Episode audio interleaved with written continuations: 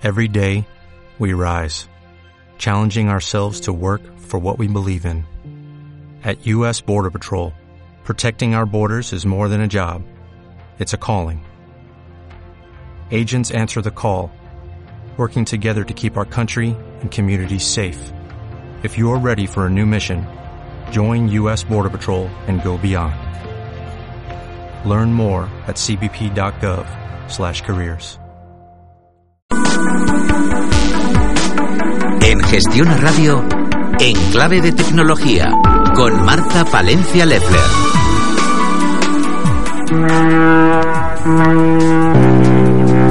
¿Sabías que un faro es una torre de señalización luminosa? Seguro que sí. Los faros suelen estar situados cerca de la costa o junto a ella, aunque en algunas ocasiones se encuentran situados dentro del mar a cierta distancia de la costa. Y es que los faros se ubican en los lugares donde transcurren las rutas de navegación de los barcos y disponen en su parte superior de una lámpara potente cuya luz se utiliza como guía. Etimológicamente, la palabra española proviene del griego antiguo de faros, nombre común cuyo origen es el nombre de la isla de Faro, donde estuvo ubicado el célebre faro de Alejandría. La historia del faro como elemento de seguridad marítima ha estado siempre ligada a la navegación humana desde la antigüedad para señalar dónde se encontraba la Tierra. Es muy probable que los faros existieran ya antes de las épocas romanas y griegas y que los fenicios y los cartaginenses encendieran hogueras en lo alto de las torres de vigía que levantaban en puntos destacados de las costas. De los faros construidos por los romanos quedan ya muy pocos vestigios. Durante la Edad Media y la Edad Moderna, los faros no fueron objeto de ningún perfeccionamiento tecnológico exceptuando su decorado. En el siglo XVII los faros no eran todavía más que torreones con una plataforma superior en la que se encendían hogueras. Algunos faros disponían en lo alto de su torre de una linterna en la que se colocaban lámparas de aceite o sistemas con mechas introducidas en sebo, siendo ambos sistemas muy extendidos aquí en España. A principios del siglo XVIII aparecieron las primeras linternas metálicas que aguantaban mejor el calor de las llamas, pero hubo que esperar hasta finales de ese siglo para que los faros conocieran avances tecnológicos significativos. Por ejemplo, en 1786, el ingeniero francés Joseph Teller reemplazó tan imperfectos medios por lámparas compuestas por un quinqué, un quinqué rodeado de reflectores parabólicos de metal bruñido, y así creó ya el primer sistema de rotación mecánico. De esa forma habían nacido los primeros aparatos eh, denominados catóptricos y las primeras luces giratorias. Nos situamos en el siglo XIX porque la iluminación de los faros dio un gran paso tecnológico con la invención por parte de Agustín Fresnel de las lentes escalonadas, compuestas por una lente central rodeada por una serie de anillos prismáticos concéntricos que concentran e intensifican el haz de luz.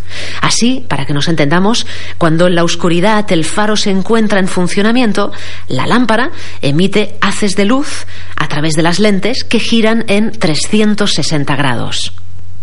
En esa evolución tecnológica, también las fuentes de alimentación de los faros fueron evolucionando con el tiempo y entre el siglo XVII y el XIX varios combustibles fueron utilizados de manera sucesiva entre uno y otro. Del carbón se pasó a aceites de pescado, también aceites minerales y aceites vegetales como el de oliva y el de colza, mejorando de alguna forma el tipo de mechas que eran cada vez más fuertes, más densas.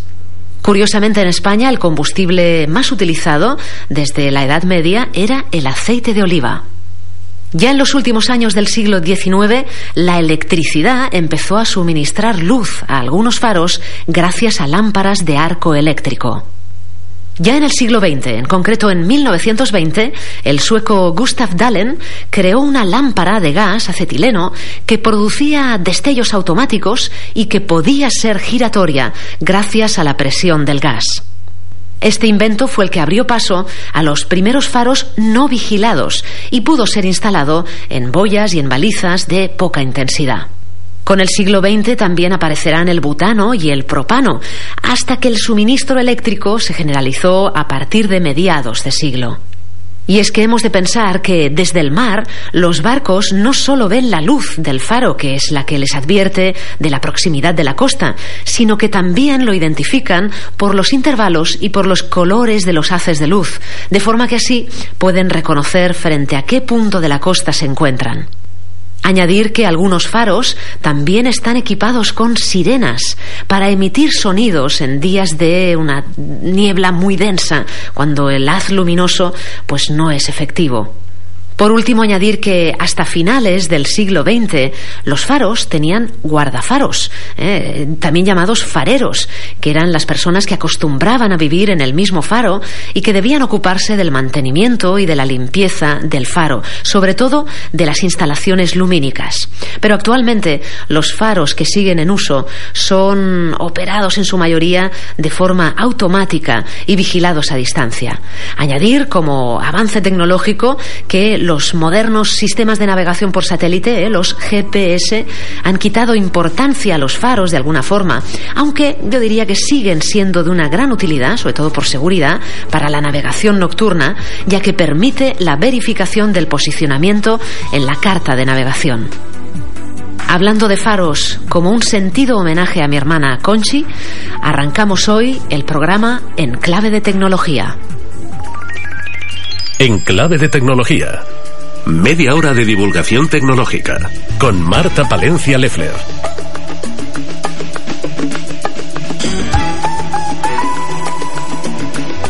Bienvenidos a nuestro primer programa de este año 2015, un programa que rinde homenaje a mi hermana Conchi y que ha arrancado hablando de algo que le fascinaba, como muchos de nosotros, los faros. Como bien me dice mi gente, esto no para, esto ha de continuar y por eso hemos preparado para hoy un buen programa de enclave de tecnología. Hoy en concreto vamos a recibir a Nacho Páez, que quiere hablarnos de una serie de televisión que se adentra en el ámbito tecnológico. Y también vamos a recibir a la compañera y periodista Cristina Acet, con la que vamos a hablar de la importancia de los perfiles en las redes sociales. Recordad que si queréis comentar cualquier cosa de este programa, lo podéis hacer, por ejemplo, en Twitter con el hashtag almohadilla ECDT16. Almohadilla ECDT16. Arrancamos, no sin antes comentaros que se ha celebrado una nueva edición de la Feria de Electrónica de Consumo CES en Las Vegas, de la que vamos a hablar con más calma y detalle la semana que viene. Tan solo destacar algo que sigue constatándose, el auge de los wearables, también el de los coches inteligentes y el de una sociedad cada vez más hiperconectada. Arrancamos ya.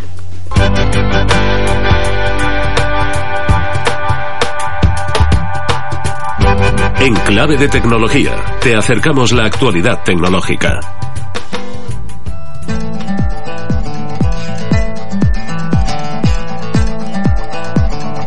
Bajo la lupa.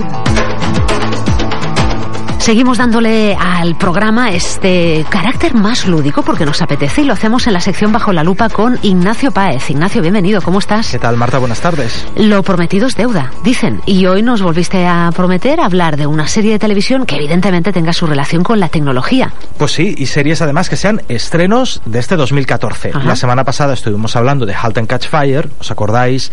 La serie que iba de los informáticos que inventaron el primer ordenador portátil en los años 80, principios de los 80. Bueno, pues hoy vamos de aquella época al momento actual y del drama a la comedia. Lo vamos a hacer con la serie que recomendamos hoy, que es Silicon Valley. Y, esta es su música, ¿no? Esta es.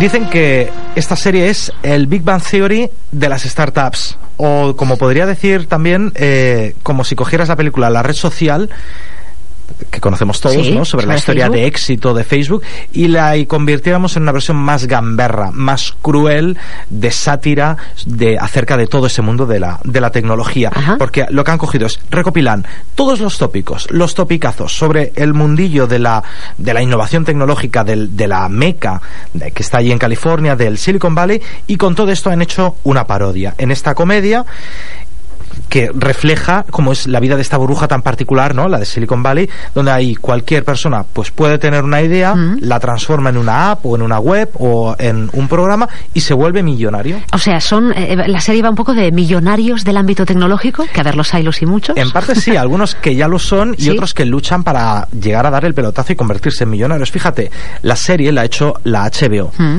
que te acordarás que son los mismos que hicieron Sexo en Nueva York, Sí. que iba de unas mujeres que no tenían ningún problema para gastar y vivir bien en la Mm. gran ciudad. La misma cadena, HBO, hizo unos años más tarde la serie El Séquito, Sí. Entourage, que había quien decía que era el sexo en Nueva York Masculino, ¿no? de tíos, sí. Ajá. Y ahora yo creo que han rizado el rizo y han hecho lo mismo, demostrarnos la vida del lujo y el vivir a todo tren de un mundo muy concreto, que es el de, el, el de los informáticos de Silicon Valley, Mm. y han hecho esta serie que es Silicon Valley. O Y sea, diríamos que hay alguna diferencia entre estas series anteriores y esta, centrada en... Aquí yo creo que mm, es más interesante, primero porque es más crítica, Sí. y es más ácida y es más satírica, y aquí también se ve el mundo del lujo, el de las fiestas, el de las excentricidades de Mm. millonarios, pero unos millonarios que son muy particulares, porque son informáticos, y a estos no tienen glamour, Ajá. como los anteriores, no eran ni estrellas de cine, ni periodistas de éxito, son informáticos y sus vidas son un poco más tristes. Y podemos escuchar unos fragmentos de la serie. Mira, aquí viene un trozo. Cuando yo vendí mi empresa Viato, quería volver a empezar. Por eso monté esto. Para hacer algo grande, para marcar la diferencia. No sé, como Steve. Ah, ah, ¿Jobs o Bosniak? ¿Steve Jobs o Steve? Ya te he oído. ¿Cuál de ellos? Jobs. No sé. Jobs era un pretencioso, no sabía gran cosa.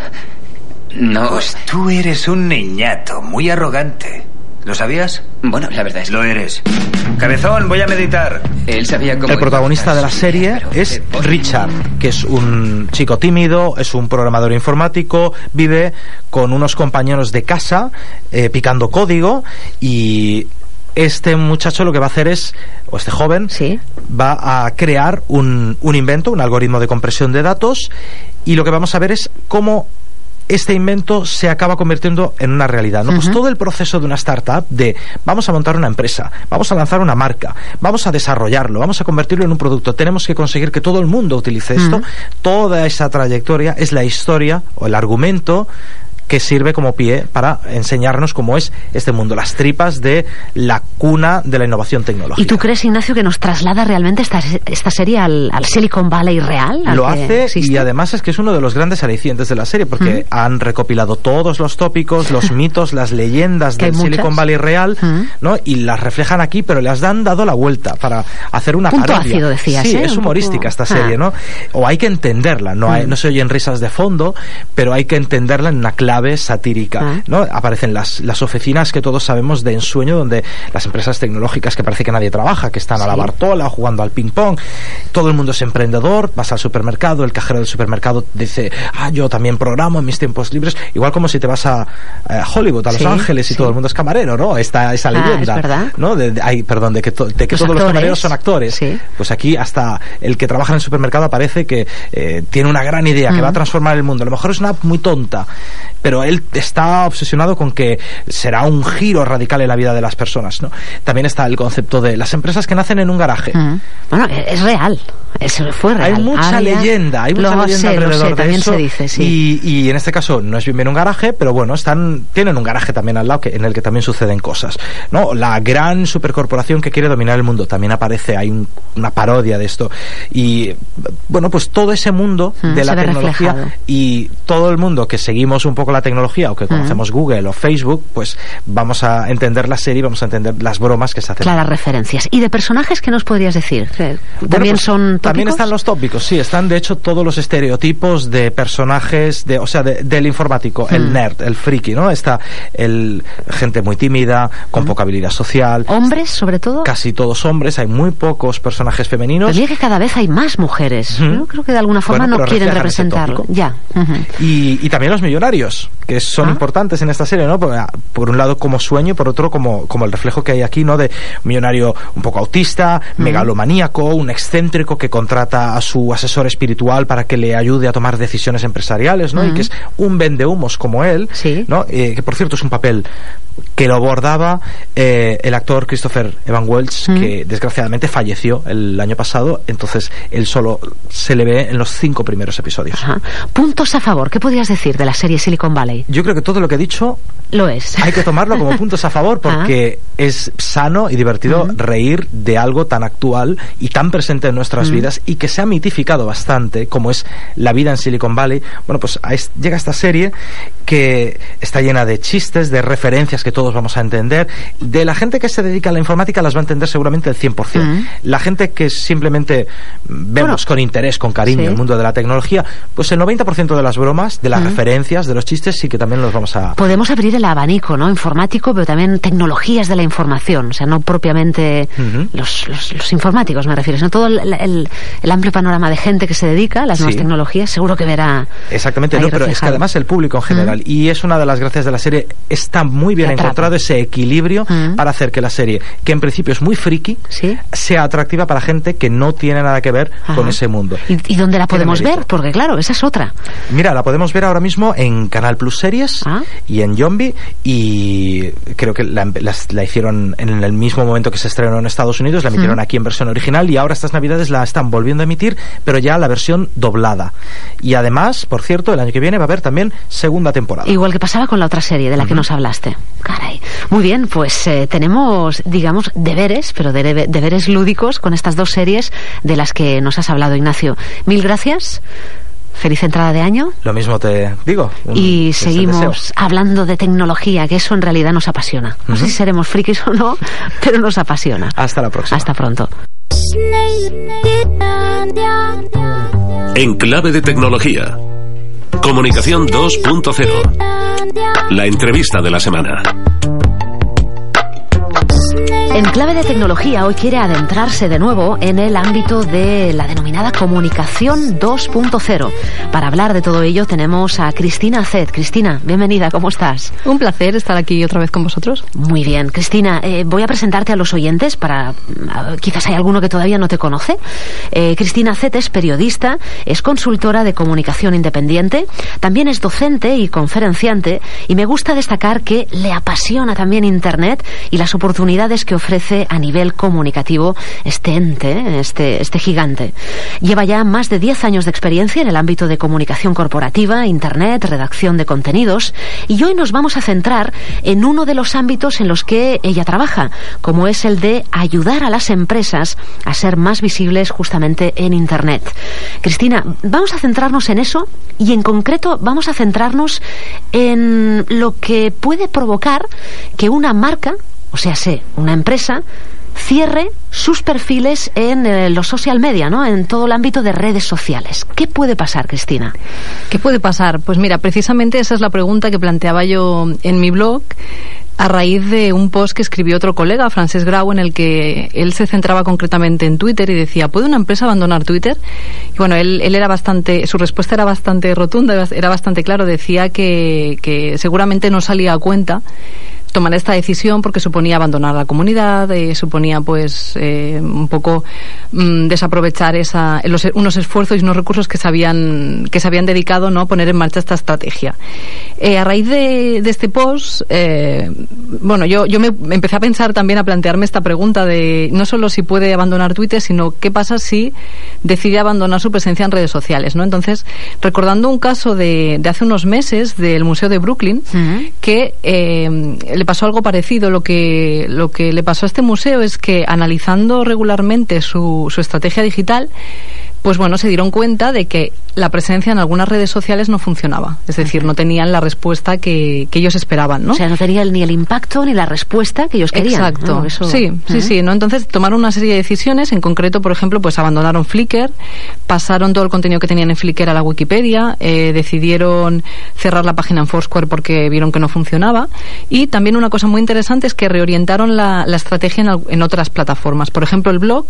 Ellos inicialmente se habían propuesto tratar una serie de temas y luego vieron, pues a raíz de, la analítica ¿no? y de, los, de las visitas y, de los resultados que estaban obteniendo con este blog, que eh, algunos de los temas que trataban no interesaban, entonces decidieron centrarse en algunos de esos temas, en algunos en concreto. Y Cristina, yo pregunto, ¿esto no es lo que se debería hacer en realidad al principio de todo? O sea, una empresa, en este caso estamos hablando del Museo de Brooklyn, ¿no? O sea, Nueva York, que potente, ¿no? Potente, sí. No tenía que planteárselo desde el principio.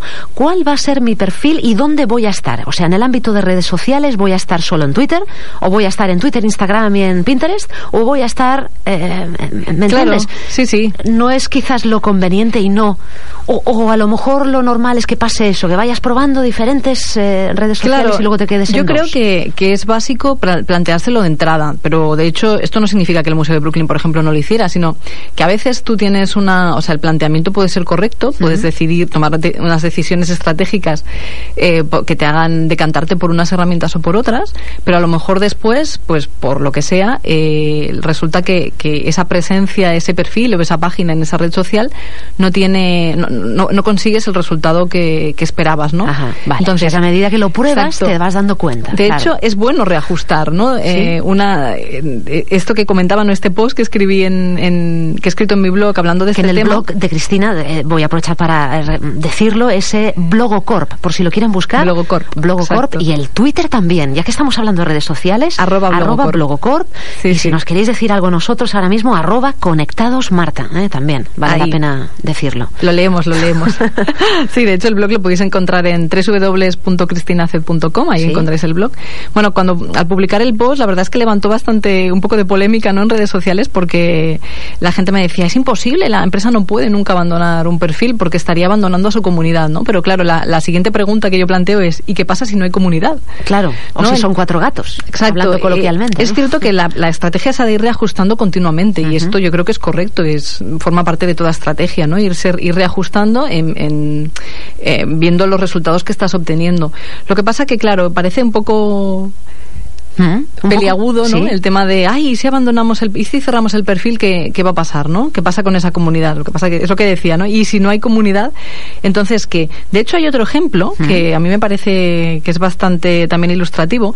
Una empresa que se llama, también americana, que se llama It24, que, se, em, que vendría a ser como una que hay aquí en España que es más conocida, que se llama Just Eat, que es una aplicación que lo que tú puedes hacer es pedir comida de varios restaurantes y te lo traen, o sea, de, de, de restaurantes, eh, digamos, tradicionales, ¿no?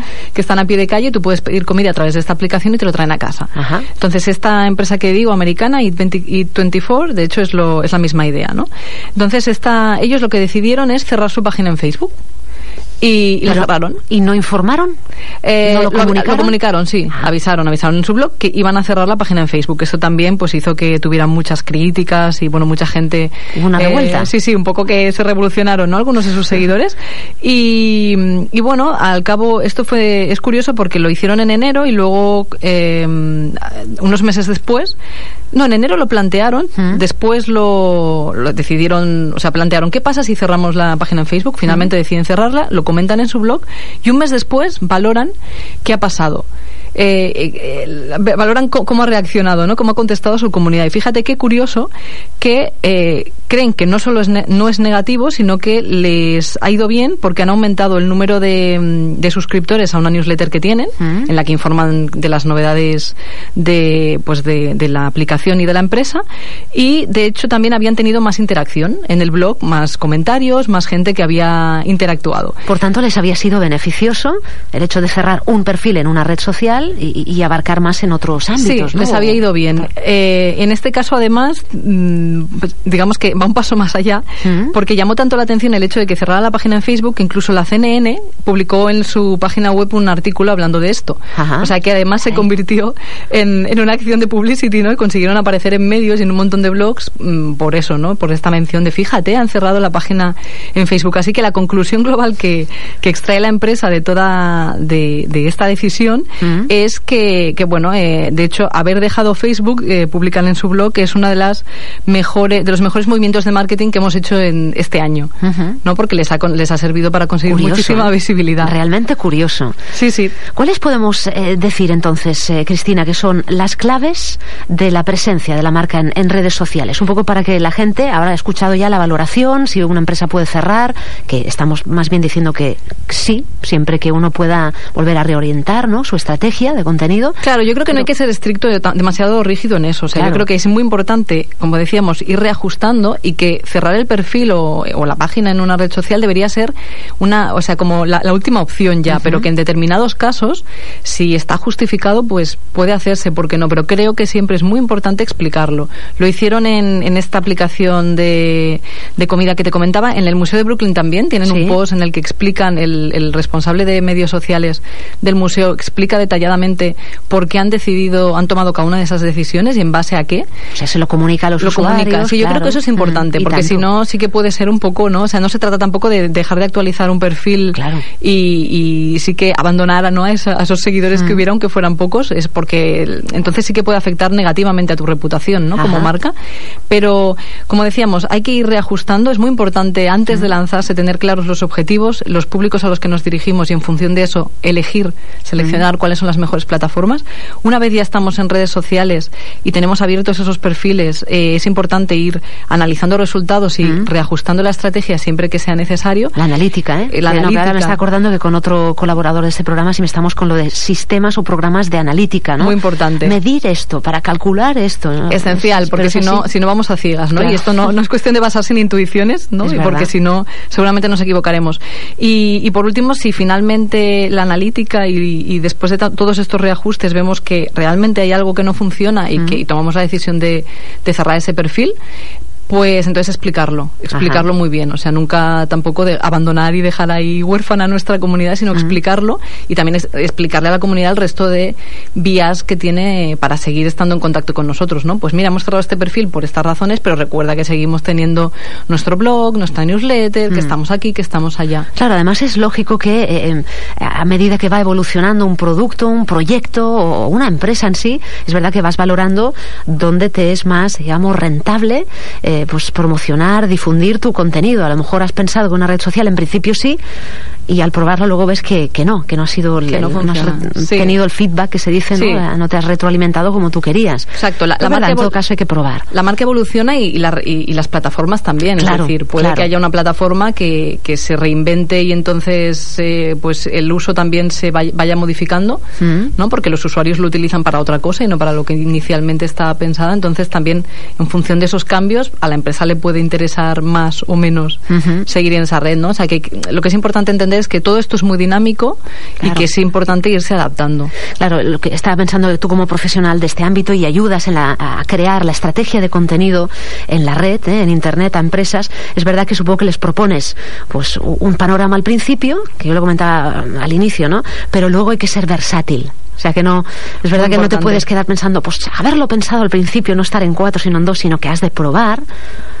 y Es y importante luego ser flexible. valorar. Exacto. Sí. Por Por supuesto. eso decía que ser demasiado rígido tampoco. Por esto, en relación con eso, no lo que te decía de, de las reacciones que ha habido en, en Twitter, ¿no? Me comentaba la gente, no, es imposible, no, no se puede cerrar. Yo creo que aquí siempre, aunque es una respuesta que no gusta, yo creo que la respuesta correcta, si es que hay alguna, es depende. Claro, depende, es verdad. Y también estaba pensando yo que en ocasiones, eh, si estás hablando como, como profesional, como empresario, lo ves de una forma y lo vistes con una flexibilidad necesaria y en muchas ocasiones cuando te pones en el perfil de usuario, eres mucho más estricto de lo que deberías ser, porque no permites que hayan esos cambios que ha de haber. O sea que valoremos eso también, ¿no? Que se ha de estar siempre más bien un poco intentando pensar aquí y allá. Sí, eso que has dicho ahora tienes toda la razón. ¿eh? Muchas mm. veces como, como público, no como audiencia, como... Somos muy estrictos. Somos muy estrictos. No queremos un cambio. Yo misma contigo hoy hablando he hecho de, usuario y luego realmente lo he visto pues en, la parte de, profesional y lo he entendido perfectamente. O sea que... Bueno, bien, bien. Sí, sí, sí. Eh, siempre hay muchos puntos de vista. Claro. Cristina Zed, como siempre, ha sido un placer hablar contigo hoy de este ámbito, ¿no? ¿Podemos cerrar como empresa nuestro perfil en redes sociales? Pues depende. Depende, por supuesto. Pero sí, yo diría que... Depende y bueno, y también lo mismo, si todo, si los oyentes tienen alguna, alguna opinión al respecto, pues ahí nos vemos en redes sociales. Exacto, y recordad que el hashtag es el de almohadilla y las iniciales de nuestro programa ECDT. Que pues ahí, también ahí seguimos conversando. Cristina, muchas gracias y hasta la próxima. Hasta la próxima.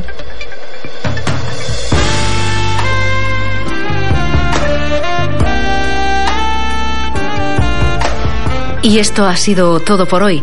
Gracias a nuestros colaboradores, a nuestros invitados, gracias a ti por estar ahí y recuerda que si quieres hacernos llegar algún comentario, tienes diferentes vías de contacto con nosotros. Contacta con nosotros a través de Facebook y Twitter como Conectados Marta. Escríbenos a enclave de tecnología Un saludo del equipo Carlas Castillo en el montaje, en la parte técnica, Ignacio Páez y Marta Palencia Lefler, que nos ha hablado. Gracias a mi hermana Conchi, que siempre me ha dado fuerza para seguir haciendo lo que más me gusta, radio. Buen viaje, Conchi.